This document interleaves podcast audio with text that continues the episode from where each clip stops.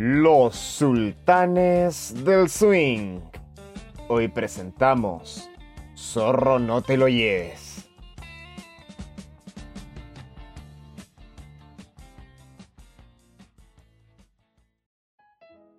¿Qué tal amigos y amigas de los Sultanes del Swing? Hoy nos encontramos un día más en este gran podcast que lo acompaña desde tiempos inmemorables. Hoy me encuentro con mi contertulio, con mi compañero y con mi gran amigo, Gabriel. ¿Cómo te encuentras, chico Gabriel? Hola, hola, hola. Comenzó el partido. Se vienen los, los muchachos al terreno de juego y aquí están los sultanes distribuyendo la información del momento. ¿O no es así? Sí, es esta vez de nuevo de modalidad telemática por todo esto de las cuarentenas. Tuvimos que tomar los, resguardos correspondientes para que esto pase de una vez por todas, ¿no? Hay que vacunarse, muchachos, ya, ya se viene. Así que tranquilidad, paciencia, que al final todo se equilibra, como decía el maestro Bielsa. Así es, pues además, eh, terminamos de ver recién el partido de Chile. Se podría decir que fue un bodrio el pichulero Meneses, como decía Rodrigo Sepu. Pichulero Meneses, yo recuerdo bien ese Meneses cuando se tiró un piscinazo contra Colo Colo que no lo voy a olvidar jamás. Qué rabia habrá, dado. Pero bueno. El equipo contrario. ¿Qué vamos a hablar de hoy, Flaco? ¿Qué vamos a tratar? A mí me, Hoy día vamos a tratar de un tema que está muy muy recurrente en, la opinión pública, en, los medios, como lo son eh, los asaltos. De hecho, sin, ir más lejos, hoy día hubo un, gran asalto en el, el Mall Alto Las Condes, donde unos delincuentes quisieron eh, robar una joyería, sin mucho éxito por lo demás. Pero este es un tema que se viene dando recurrentemente en los últimos meses. Que ¿Qué opinión te merece al respecto de esto? Mira, yo tengo una opinión muy personal, muy, muy de, de mí, porque yo he vivido distintas anécdotas, no sé si llamarlas así, momentos terroríficos realmente de los asaltos. Yo he sido víctima, nadie me lo ha contado, yo he estado ahí. Entonces tengo, tengo una opinión y unos conflictos internos. De repente me paso algunas películas cuando ando por las calles. Esto me ha llevado a andar más con más precaución en todo lo que, lo que es las calles. Claro. Pero pareciera que últimamente como que esto se ha intensificado. Más que nada como que eh, los distintos asaltos tienen cada vez connotaciones más violentas.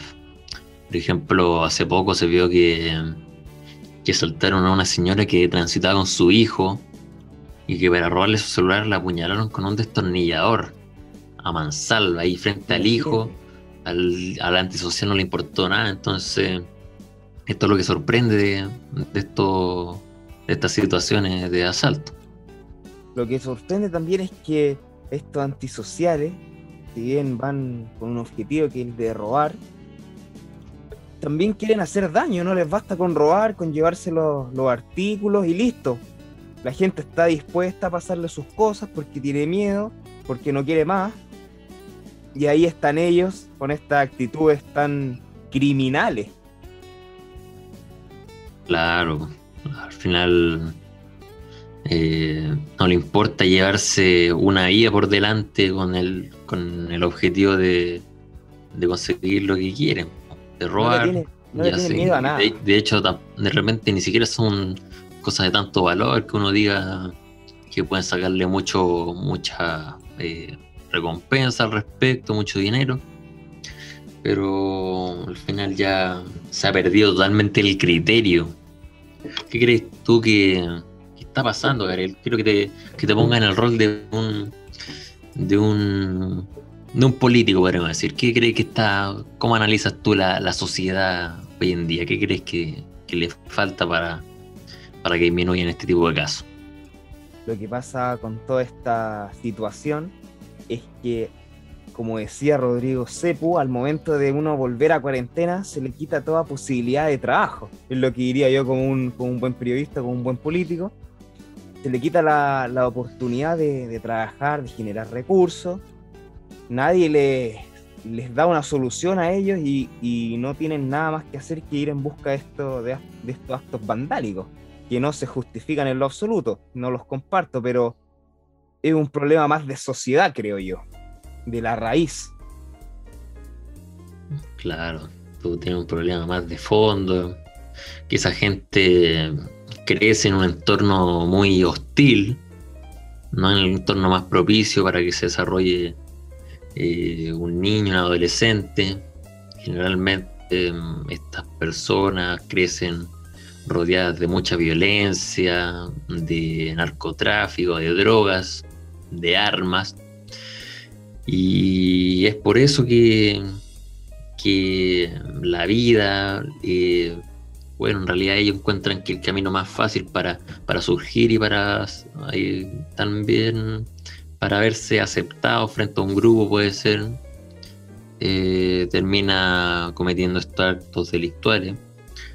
Sin embargo, encuentro que también existe un gran problema en cuanto al tema judicial, ya que estos tipos una vez al ser eh, capturados por la policía y entregados a los tribunales de justicia, terminan siendo absueltos y, continuando su vida normal en la calle y reiterando los delitos y así se termina convirtiendo en un círculo vicioso.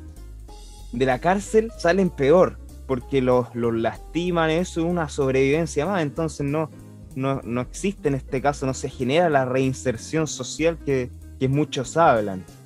Claro, además muchas veces ni siquiera alcanzan a ir a la cárcel y ya los sueltan y siguen con su vida como si nada. Entonces esto ha sido un, un tema que ha dado harto para hablar y que viene de harto tiempo atrás. Pero bueno, eh, hasta que la clase política no se ponga los pantalones, por así decirlo, esto no, no, va, no va a cambiar nunca, ¿no? Mira, flaco, yo antes de que entremos a todas nuestras vivencias con respecto a este tipo de situaciones que, que son terribles, son lamentables, porque uno nunca quiere verse situado en, una, en algo así, pero pasa. Te quiero leer la siguiente noticia. Murió el asaltante que anoche fue baleado por un carabinero de civil que fue víctima de un portonazo en Pudahuel. La familia de Tamara, una niña de 5 años asesinada en una encerrona, acusa al fallecido de ser el autor del disparo que mató al infante. ¿Qué piensas tú al respecto de esta, esta noticia que te acabo de dar? Muchos hablan de una justicia divina. Claro, mucho eh, por las redes, más que nada en Twitter, veía que muchos se ponían contentos por la muerte de este individuo, debido a que fue el presunto autor del, del homicidio de esta chica Tamara pero la verdad es que a mí no, me alegra para nada porque por lo que tengo entendido era un tipo joven que, que ya se había envuelto en este tipo de actos delictuales, pero al fin y al cabo cuando, cuando muchas personas eh, le desean la muerte a estos tipos de personas que cometen quizá homicidios, robos, con intimidación, eh, no le están dando la oportunidad de, reinsertarse en esta sociedad, que yo creo que debería ser el, principal objetivo que quería tener eh, más que nada la justicia. Y, bueno, se ha visto con el caso de, del Sename, por ejemplo, que, los mecanismos para que los niños y jóvenes que, que comienzan en, el mundo de la delincuencia no, no tengan la posibilidad de de tomar otro rumbo, ¿me entiendes? Te entiendo, y hace poco, con relación a lo que mencionabas del Sename, circulaba un video por las redes sociales que salió en todos los lugares posibles, cómo, cómo se violentaban a los niños en esos, en esos lugares, en uno de esos lugares. Imagínate cómo, cómo son los demás. Claro, este no ha sido un hecho aislado, se ha visto varias veces eh, controversias con estos centros del Sename, eh, violencia con los niños, incluso eh, abusos sexuales. Entonces, ya bien se ha dado cuenta que esto, este sistema de, de reinserción, por así decirlo, no ha sido para nada efectivo. Estos chicos terminan escapándose o, finalmente saliendo y, volviendo a, claro, realizando las mismas actividades que hacían antes de entrar. Efectivamente. Oye, Flaco, yo te quiero comentar, o sea, te quiero preguntar en realidad si tú has tenido alguna evidencia con respecto a algún asalto, algún temor, alguna vez que tú pensaste quizás que te iban a hacer algo y, saliste jabonado. Quiero que me, que me cuentes un poco. Mira, eh, yo afortunadamente no, no, he sufrido por ningún tipo de asalto. Eh, sin embargo, eh, una vez estuve a punto de sufrir uno que pude sortear y salir libremente e ileso. Te voy a comentar cómo fue la situación. Yo iba saliendo del colegio eh, de vuelta hacia mi casa. Esto era más tarde de lo que de lo que era la salida habitual de todo, de todo el colegio, por así decirlo. Ponte tú, si todos los alumnos salían a las cinco y media, yo salí tipo seis, seis y cuarto, ¿vale? Entonces yo emprendí rumbo por el camino que siempre tomaba hacia mi casa, iba caminando y en la calle me percato de un auto que estaba estacionado con dos individuos adentro Ok, yo lo tomé como algo, normal, los miro. y me devuelven la mirada. Claro, un auto bien antiguo, eh, vidrios polarizados. Y yo veo a los tipos y ellos me miran de vuelta y digo, bueno, que quizás estarán en la suya, qué sé yo. Uno nunca, nunca sospecha. Entonces sigo caminando, pero claro, al ver eh, que me devuelven la mirada, yo vi que tenían cara medio intimidante. Entonces me empecé a perseguir un poco. Y, sigo caminando, miro hacia atrás y veo que el copiloto del, auto se había bajado. Y al ver que yo lo miré, él entró y el auto comenzó a andar. ¿Lo intimidaste? ¿Tú lo intimidaste a él? Eh, no creo, porque el auto comenzó a andar eh, muy lentamente, casi un poco siguiéndome el paso.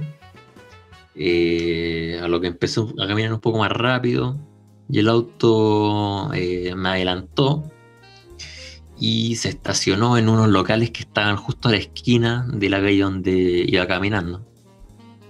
Entonces, ok, seguí caminando, caminando.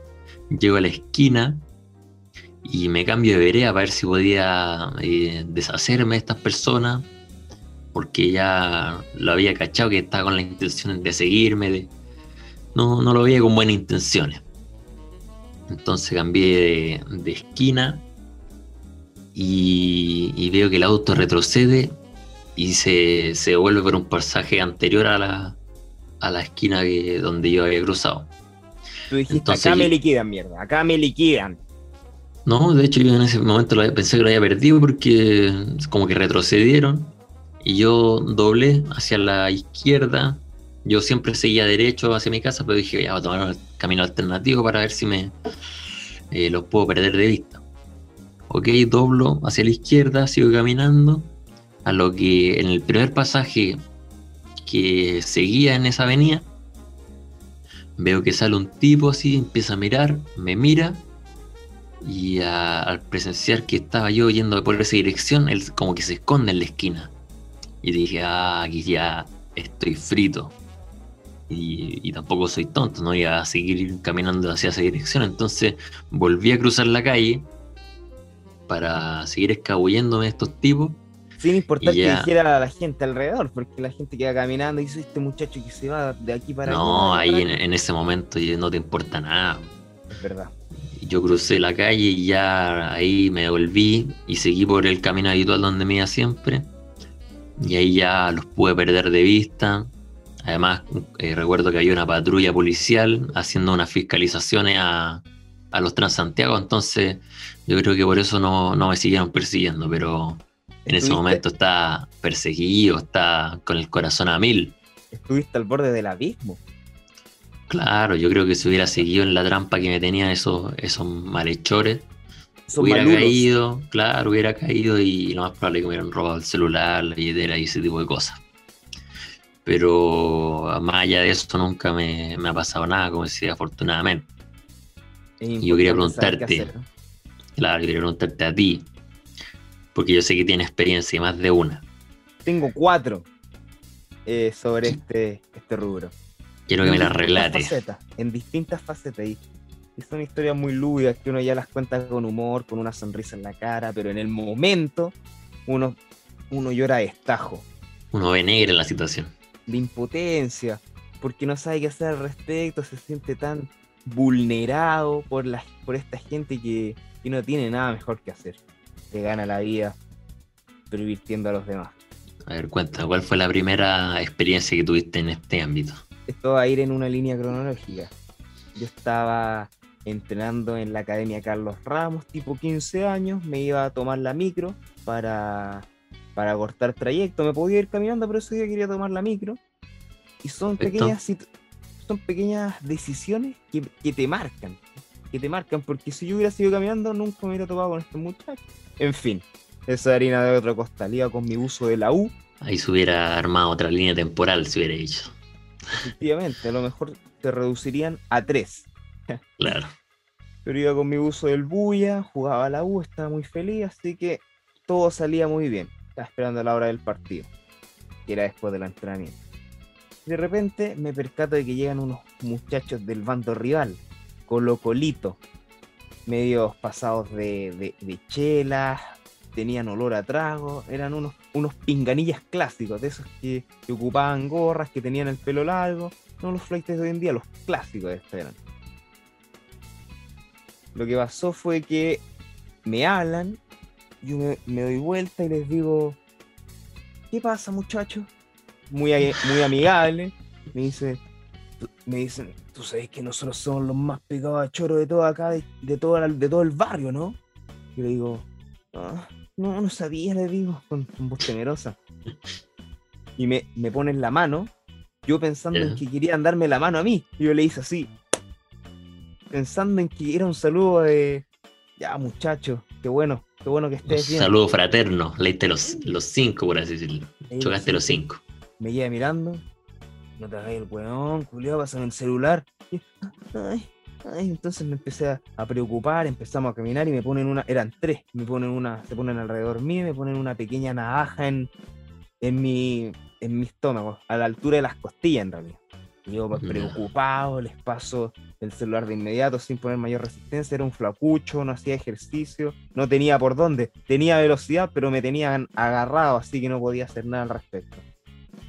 Claro. Una, una de las tantas experiencias que después, te- después yo, por ejemplo, me mandaban a comprar el pan y me iba corriendo. Me mandaban al es- colegio y me iba corriendo. Esto ocurrió en, en un paradero, ¿cierto? Esto ocurrió efectivamente en un paradero. Uy, ¿y cómo, eh, cómo están las calles en ese momento? Digamos, o sea, me pregunto, ¿no, no había alguien cerca que pudiera ayudarte? Eran las 3 de la tarde, no había nadie en las calles. Me sorprendió eso, yo creo que era el, momento preciso para que me, me pudieran robar mi, mi celular. Después de eso se Estaban desiertas las calles. Claro, se metieron a mis Facebook, empezaron a publicar unas cosillas medias, medias raras, me vi la obligación de cerrarlo y comenzar de nuevo. Siempre tengo que comenzar de nuevo en mis redes sociales, con todo esto que pasa de los robos. Claro. Y bueno, yo creo que hacer una experiencia de muy pequeño te habrá marcado. Claro, claro, efectivamente, una, una experiencia que uno nunca está preparado. Mira, te tengo otra que es más fuerte, que se trata de un, porto- de un portonazo. Cada vez vamos subiendo la intensidad. Iba en, la, en una camioneta de mi novia, ella iba manejando, no tenía licencia en ese entonces yo. Esto fue más reciente, ¿no? Fue reciente, fue el año 2019, de poquito. Perfecto. Entonces nos quedamos ahí un rato para, para despedirnos y llegan unos antisociales, unos cinco antisociales con pistola en, en mano. Primera experiencia que me toca de esa envergadura. Yo pensé en, en implementar mi- mis técnicas que había aprendido cuando pequeño en Taekwondo. no me sirvieron porque me di cuenta que no sirve de nada. Yo, a mí me enseñaron posiciones. Los exámenes eran hacer, hacer posiciones de, de distintos tipos de golpes. Entonces imagínate hacer eso mientras te están apuntando con un arma. Así. Claro, yo creo que esas, situa- esa, esas disciplinas sirven quizás para defenderse cuando tú te ves enfrentado a otra persona en un mano a mano, pero ya cuando Uno de uno. el, el otro se encuentra con armas, yo creo que ahí ya la cosa se torna más compleja y ahí yo creo, encuentro que lo mejor es entregar todo nomás. Bueno, yo estoy contando esto a, a rasgos generales porque obviamente hay más detalles. Salimos con vida, logramos el objetivo, encontramos la camioneta, no se salieron con la suya. Fin de ese, de ese episodio. Ahora te voy a Estos tipos te abordaron, perdona que me detenga en esta, pero quiero saber un poco más de detalles, porque estos tipos llegaron a pie o, o en un auto, si se estacionaron, como típico, como típico portonazo que se ve en, en- en todos lados. Bueno, este portonazo consistió en que nosotros estábamos horizontal, o sea, estábamos verticalmente esperando a que llegara el momento de, de despedirse. En realidad estábamos despidiéndonos. De repente se posiciona un auto detrás. Esto fue en la noche, ¿cierto? en la noche. Se pone una, se, se ubica un auto detrás de nosotros y se bajan rápidamente unos muchachos, con las caras vendadas, obviamente, para que no descubriéramos su verdadera identidad. Y vidrios polarizados. Una vez que se suben al- a la camioneta, de- hacen un sonido que, aler- que alarmó a toda la vecindad. Salieron todas a ver qué había pasado. Un episodio muy duro. Y ahí tú, ¿cuál fue tu reacción? Que me imagino que, que tuvo que, no sé, te habrás paralizado, entregaste todo nomás. Bueno, yo me quedé tranquilo. Me decían, ya, abre los brazos, los abrí, me sacaron todo, me trajinaron. Se llevaron mi mochila, mis cuadernitos de mis cuadernitos académicos, mi celular, una cadena, hartas cosas de, de valor más, más sentimental que, que de valor monetario. Pero igual, Perfecto. yo saqué mis llaves, lo único que nos sellaron fueron mis llaves. Y mientras sucedía todo esto, trataba de abrir la compuerta. Y me decían, quédate, quédate, weón, no te disparo. Y yo, ¡ay no! ¡ay no! Entonces trataba de abrirla, logré abrirlo y, y me zafé de esa situación. Si no, estaría sin una pierna, yo creo. Claro, pero afortunadamente no pasó a mayor y, después pudieron recuperar la camioneta que era lo, de mayor valor que se había perdido, ¿no? Un día súper extenso. Me recuerdo que fuimos a la comisaría de protocolo y nos interrogaban a cada rato, como tres veces nos interrogaron. Estuvimos hasta las cinco y media porque nos tenían que pasar una cagada de papel. Mucha burocracia, al final terminamos durmiéndonos como a las 6, y yo tenía universidad el otro día, a las 7 me levanté, puta, no, fue terrible, fue terrible para todos. Al final esa noche uno nunca descansa y quizás al día siguiente tampoco lo puede hacer bien. Uno anda con mucho susto, la verdad. Uno se- ve el lugar de lo hecho y dice, no, por acá no paso. Y es tu casa, entonces no te sientes seguro ni, ni afuera de tu casa hoy en día. Claro, esto está a la vuelta de la esquina, puede pasar en cualquier lado. Efectivamente. Oye, y como última experiencia, una que pasó hace muy poquito, que tú fuiste partícipe de, la, es. de esta anécdota, que pasó este año, si no me equivoco, 2021. Claro, pasó hace, hace muy poco, un par de Un par meses, de- ¿no? Un, un par de meses. Les comento. Iba con mi bicicleta, mi nueva bicicleta. Nunca, yo nunca había andado de noche con, con luces. Primera vez que tenía luces ese día, la activé. Y por las luces salí perjudicado porque yo iba andando por Avenida Las Nieves. De repente se para un auto sospechoso, un, par de metros adelante mío. Cuando yo voy pasando, cuando me voy acercando, bajan el vidrio y dicen: Bájate, un chumá, deja ahí la bici.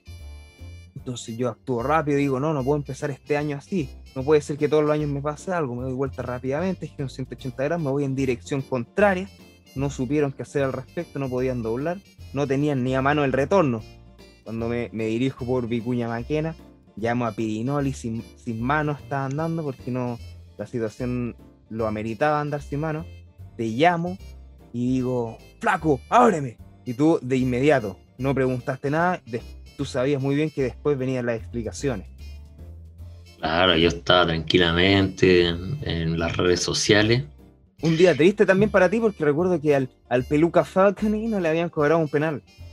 ¿Verdad? Bueno, ese día fue cuando le robaron a Colo Colo contra Cobresal.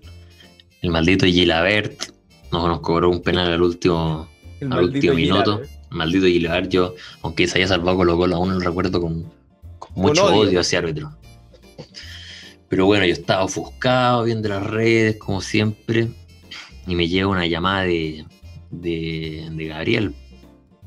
Una llamada muy inusual, por lo más, porque tú nunca sueles llamarme, siempre nos comunicamos por WhatsApp. Y quedan cinco Pero- minutos para el toque de queda, además. Claro, y, y siempre cuando me tienes que comunicar algo por WhatsApp, pero no, casi nunca no- nos llamamos. Entonces me pareció muy extraño, dije, ya voy a contestarle. Y, y no voy a contestar, me acuerdo, porque se me había quedado pegado el celular. Y no voy a contestar así, a ver. Estaba jugando una partida de Clash Royale. Te la hice perder. Claro, Brawl Stars está jugando. De Brawl de Supercell. Y contesto a lo que Guy me dice, estoy afuera del portón, ábreme. Y dije, ah, esta situación se torna compleja. Yo me imaginé que los tipos estaban siguiendo ya, están, pero justo al lado de, de Guy. ¿Te Y yo me desesperé y dije, conche mi madre, tengo que abrirle, weón. Y, y uno se pone nervioso, entonces no, Ah, como que El celular se medio torpe. pegado. Claro, yo no en medio torpe en ese momento y andaba buscando el número del portón para abrirlo porque es automático, entonces no lo encontraba y me ponía nervioso y ya, ahí lo abrí. Y llegó Gui diciendo, puta, no sabéis nada, venían siguiendo unos huevos, me querían robar la bicicleta. Y yo ya me imaginaba que era algo así por el estilo, así que, que dije, bueno, yo sabía que Gabriel es un tipo con muy mala suerte, siempre le pasan este tipo de cosas. Puta madre. Así que lo recibí en mi casa, le di un Lo poco de contención, Lo acobijé le presté mi hombro para que se desahogara y y nos Y ahí- besábamos. besábamos ahí para, para calmar las tensiones. Puta madre, siempre pasa algo, Matías. ¿Qué pasa, Matías? Siempre pasa algo. Claro, es que tú la verdad es un tipo muy yeta, a ti siempre siempre te pasan las cosas malas. Lamentablemente siempre me toca el camino difícil, el camino de piedra. Nunca puedo ir por un camino como un como una silla, o sea, como una, una escalera mecánica que sube tan, tan fácilmente. Ah, Algunas veces con, con resultados peores, como cuando te asaltaron, te robaron el celular, cuando hicieron el portonazo, y otras veces con resultados más, más favorables. Digo, como, como este que pudiste escabuirte. Bueno, vamos, vos uno. Espero que me pase una nueva para, para poder equilibrar todo, ¿no? Claro. Espero que no. Pero bueno, anterior, bueno, esto no fue asalto como tal, pero también te cometieron un, un delito, se podría decir, cibernético por internet Ese- el año ese- pasado. Ese yo no lo quería tocar porque siempre que lo toco me pongo muy triste. Maldito Piri. Entré, te toqué la fibra, Gabriel, te toqué la fibra. Mira, yo siempre me pongo muy sentimental cuando se trata de esto porque un, ni siquiera virtualmente está seguro. ¿Hasta cuándo? ¿Hasta cuándo? Digo yo. Pero bueno, yo te invito a que compartas esta, esta situación para que más que nada para que lo- los, los oyentes, los sultanes, eh, se enteren y que estén más atentos al respecto Sí, cuando le- les pasa alguna situación similar. Claro, sirve para que estén muy atentos y pierdan, pierdan todo tipo, o sea, que prendan las precauciones porque, porque es una cosa que a cualquiera le puede pasar. Vamos con la historia.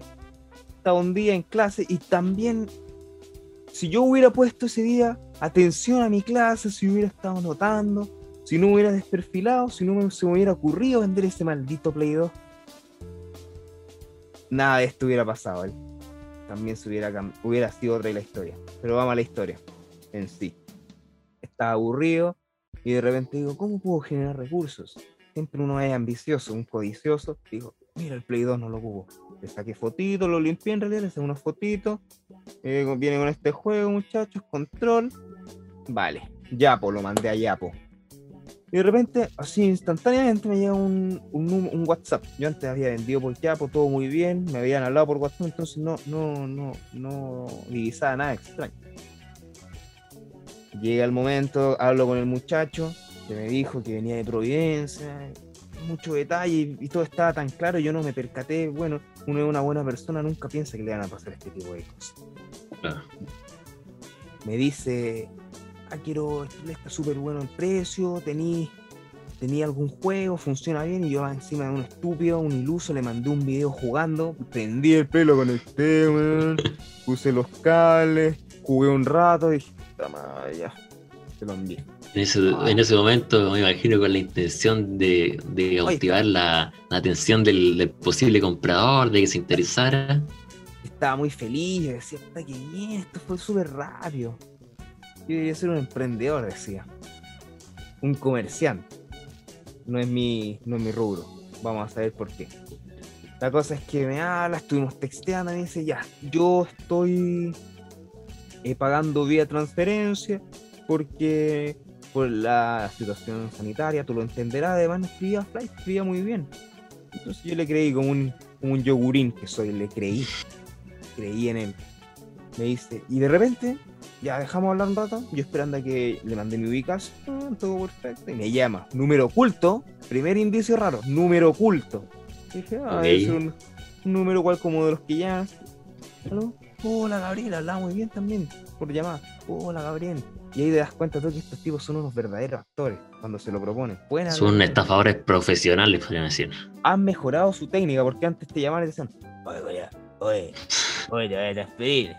Pero ahora no, ahora hablan bien, se meten en el personaje, si se lo proponen, pueden dejar de hablar como, como nada. Entonces, ya, ya Gabriel, eh, sigue los pasos y yo, te vamos a depositar de una empresa, y un iluso no maneja mucho la tecnología de transferencia, no sé qué empresa era distinto.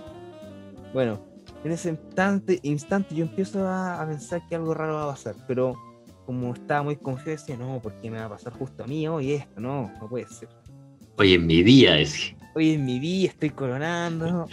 Nada puede salir mal. Nada puede salir mal. Ya. Primer, primera instrucción, me dice, pues ya tenéis que aceptar esta weá. La acepto, pongo mi y cambio de clave internet. No, decía yo, no. Me decía, cambio clave internet. Y de repente, de un momento a otro, me empiezan a sacar mi platita, que yo tenía ahorrada. No vamos a decir el monto, pero me sacan un monto específico y luego me sacan otro monto específico. Lo enviaron a distintas partes. Y yo, no, no, pero ¿qué pasa? Oye, porque mi plata, le decía, mi plata, ¿por qué, ¿por qué se está saliendo de mi...? Me decía, vale, culiado, te pasaste. Y me cortó. Oh. yo, oh". no sé si has visto esa escena de Osimandias cuando se acercan, aplican el, efecto vértigo a Heisenberg. Cuando todo se le desmorona, cuando le descubren sus billetes. Así mismo me sentí yo, así mismo. Qué terrible, y, y, además era una cifra de dinero importante, no era algo tan poco que uno diga, bueno, ponte son 30 lucas, no, no es tanto tampoco, era una cifra de dinero importante. Era mi ahorro, era mi ahorro. Yo le decía, madre, pero madre, ¿cómo fue tan estúpido? ¿Cómo fui tan estúpido, mi madre? No, no, tú no fuiste estúpido, tranquilidad. Y como una madre, y llamo a mi padre, puta papá, ¿cómo fui tan estúpido? Sí, pues, fuiste estúpido, eres padre, Entonces, ya, y uno se siente más mal. Aunque no haya vivido la experiencia física, uno igual queda vulnerable y yo no pude dormir por, varios días y de hecho hasta el día de hoy, como te comentaba, me llamaba un número oculto y decía, puta la weá, me van a robar de nuevo. me ponía a llorar. Pero muy triste todo. Pero esta historia también terminó bien. No se salieron con la suya. O sea, sí, se salieron con la suya. La plata la deben haber girado y todo. Pero yo bloqueé todo como respondía. El trámite es largo, alrededor de tres semanas. rápidamente al, banco. Y, alrededor de tres semanas me tuvieron la respuesta. Gabriel, te vamos a depositar este monto de dinero, así que no te preocupes. Y ahí está la plata nuevamente. Y ahora no me manejo por, la aplicación del Banco Estado, sino que pura transferencia. Igual que yo. Quedé perseguido, quedé muy perseguido. Hasta el día de hoy. Claro, me imagino, pero por lo menos tuvo un final feliz.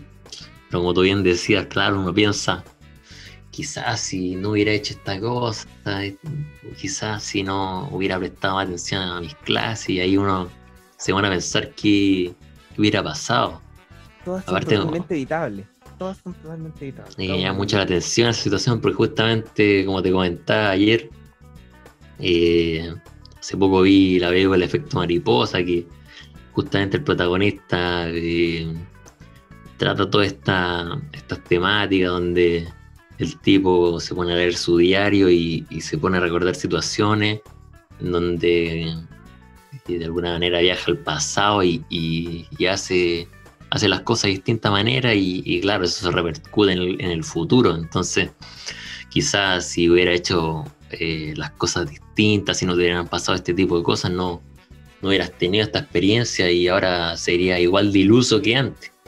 Efectivamente, pero las cosas pasan por algo. Seguiría siendo un iluso si nada estuviera pasado. Ahora soy una persona más madura que tiene más conocimiento, que desconfía destruyeron mi confianza.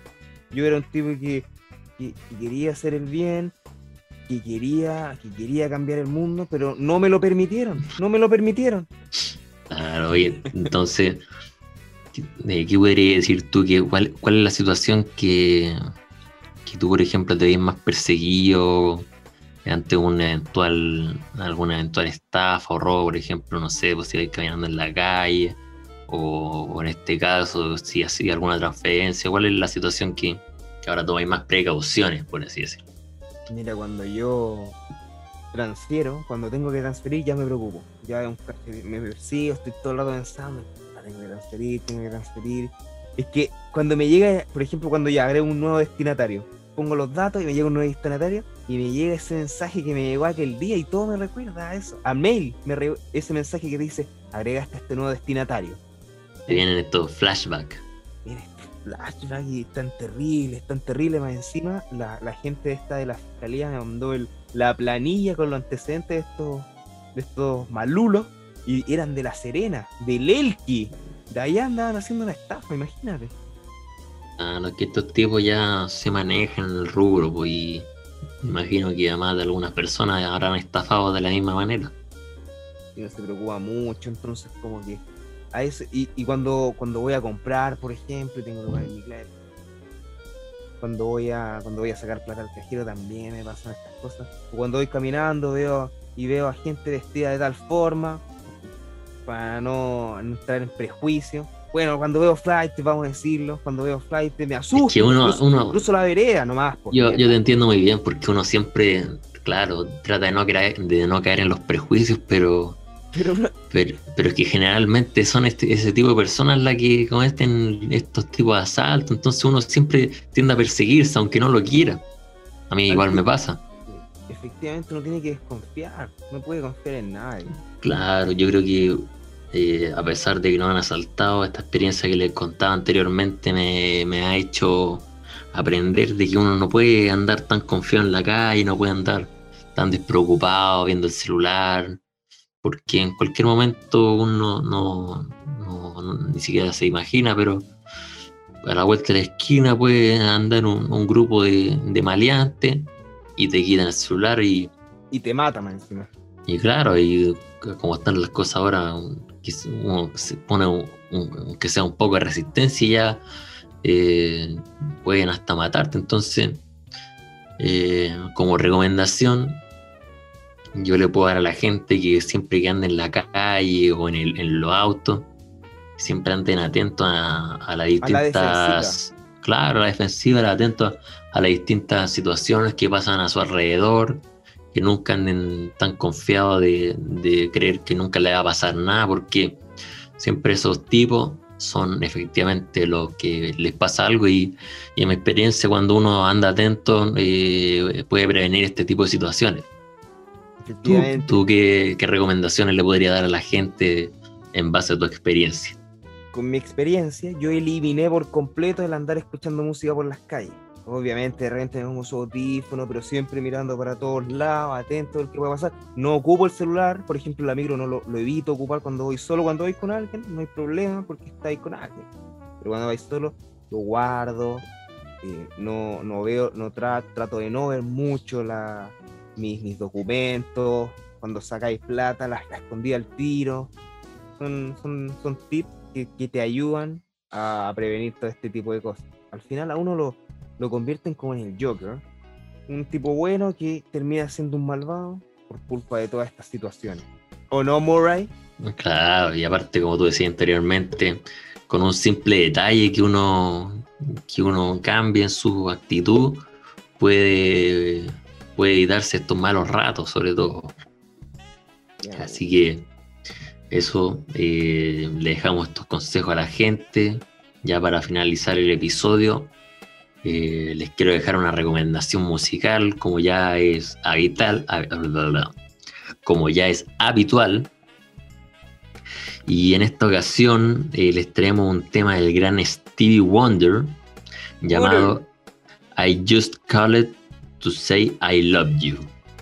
Un tema clásico de este artista que se lo queremos recomendar para esta semanita, para que lo escuche, lo disfrute y nada. Y se olvide un poco de que está en cuarentena. Exactamente, para y con este mismo podcast, pues para que te sientas más acompañado en estos periodos que son bastante, bastante tristes. Esto es como un déjà vu, volver a, lo que vivimos el año pasado, pero si cada uno es responsable y cumple las medidas eh, pertinentes, debería pasar luego. La vacunación va de viento en popa, así que tengo fe que esto en un par de meses ya va a estar mucho mejor. Así es, muchachos. Así que aquí nos despedimos. Eh, le invitamos nuevamente a seguirnos en nuestras redes sociales, Instagram, Sultán el Swing y bajo y un bajo. Así que aquí termina un nuevo episodio de Sultán el Swing. Nos vemos la próxima semana, gente. Hasta luego. Chao, chao. Ese soy yo. no New